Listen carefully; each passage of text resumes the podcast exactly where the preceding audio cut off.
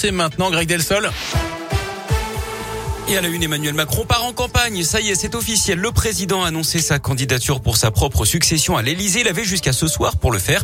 Après son allocution télévisée sur l'Ukraine dans la semaine, le chef de l'État a donc choisi d'écrire une lettre aux Français pour expliquer les raisons d'un deuxième mandat.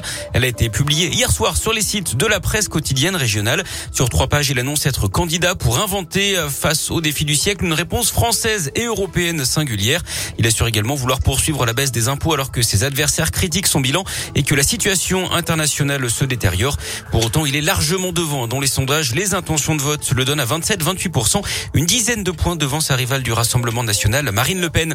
Et justement, cette journée importante dans la campagne présidentielle, c'est le dernier jour pour les élus pour parrainer un candidat et c'est le dernier jour pour les électeurs pour s'inscrire sur les listes en mairie. Justement, tout au long de cette campagne, Radio Scoop vous emmène à la rencontre des électeurs. Certains savent déjà pour qui ils vont voter, d'autres non, mais tous ont en tête des priorités pour les années à venir. Ce matin, place aux étudiants. Léa Dupérin s'est rendue sur le campus de l'université Lyon 2. Alice et Camille sont étudiantes en master de philo déçues du quinquennat Macron. Elles suivent la campagne mais regrettent un peu le niveau du débat. On parle beaucoup d'immigration, on parle beaucoup de sécurité. Enfin, j'ai l'impression qu'on est dans des thématiques de droite, voire d'extrême droite constamment. Globalement, les questions sociales, la lutte contre les inégalités, je trouve euh, délaissée. Je sais pas, moi j'ai une grosse impression de brouhaha et de choses qui se répètent indéfiniment. Ça m'exaspère en fait. Toutes les deux iront voter le 10 avril. Pour Alice, ce sera Mélenchon. J'ai pas voté jusqu'ici parce que j'étais pas sûre de mes convictions, mais là, euh, ça me paraît vraiment nécessaire de voter. J'ai vraiment pas envie d'un autre quinquennat de Macron. J'ai l'impression que c'est Mélenchon qui propose le plus de solutions et qui est le plus concret dans son discours. Camille, en revanche, n'a pas fait son choix. Pour l'instant, je sais absolument pas. En fait, personne ne me convainc et honnêtement, ce sera forcément par dépit. J'ai aucune idée, malheureusement. Mais sinon, j'irai voter, bien sûr. hein, mais s'il faut voter blanc, euh, je voterai blanc.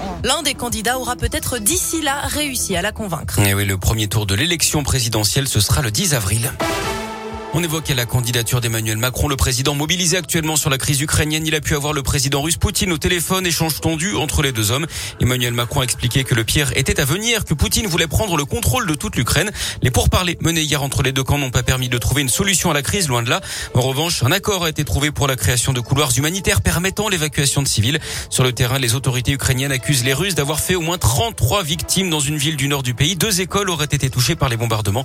L'offensive a redoublé d'intensité hier avec notamment des manœuvres d'encerclement autour des grandes villes.